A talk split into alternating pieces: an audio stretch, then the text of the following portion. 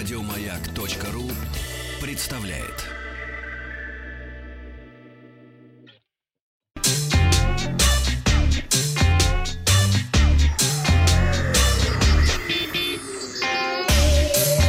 Страна транзистория. Добрый день, новости высоких технологий. В пятницу я спросил, вы фотографируете природу на свои гаджеты? Да, ответило более 80% слушателей, проголосовавших ВКонтакте. Новостям.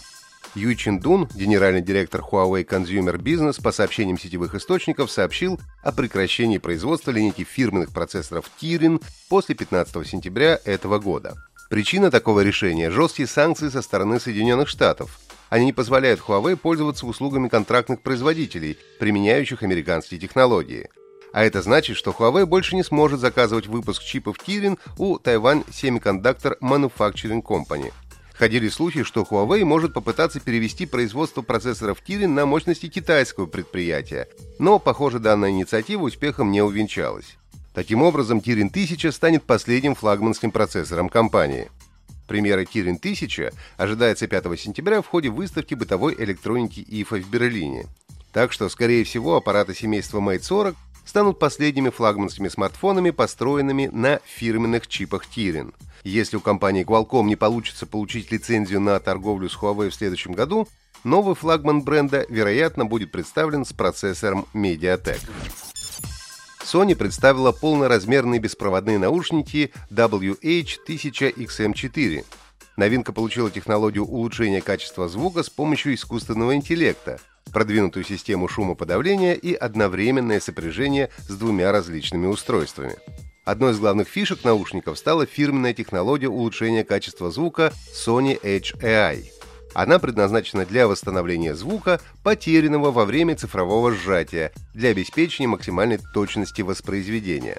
Специальный алгоритм анализирует треки в режиме реального времени и распознает инструменты, музыкальные жанры и отдельные элементы каждой композиции для восстановления звуков высокого диапазона, утраченных при компрессии. Функция Adaptive Sound Control автоматически подстраивает настройки шумоподавления, исходя из того, где пользователь находится и чем занимается. Функция Speak to Chat приглушает звук, позволяя общаться, не снимая наушников. Если произнести что-то вслух, наушники распознают голос пользователя и автоматически приостановят воспроизведение, которое возобновится автоматически через 30 секунд с момента последней фразы. Время автономной работы с шумоподавлением составляет 30 часов. Технология FastPair от Google позволяет позвонить на наушники и быстро их найти. Поддерживаются голосовые помощники Google Ассистент и Amazon Alexa. Продажи на международном рынке начнутся в середине августа по цене 350 долларов. Опрос ВКонтакте. Какими наушниками вы пользуетесь? Проводными, беспроводными или у меня нет наушников? Компания Apple подала в суд на канадскую компанию Prepare из-за схожего дизайна логотипа. Prepare – приложение, которое помогает пользователям находить рецепты, блюда, составлять списки продуктов и организовывать доставку еды.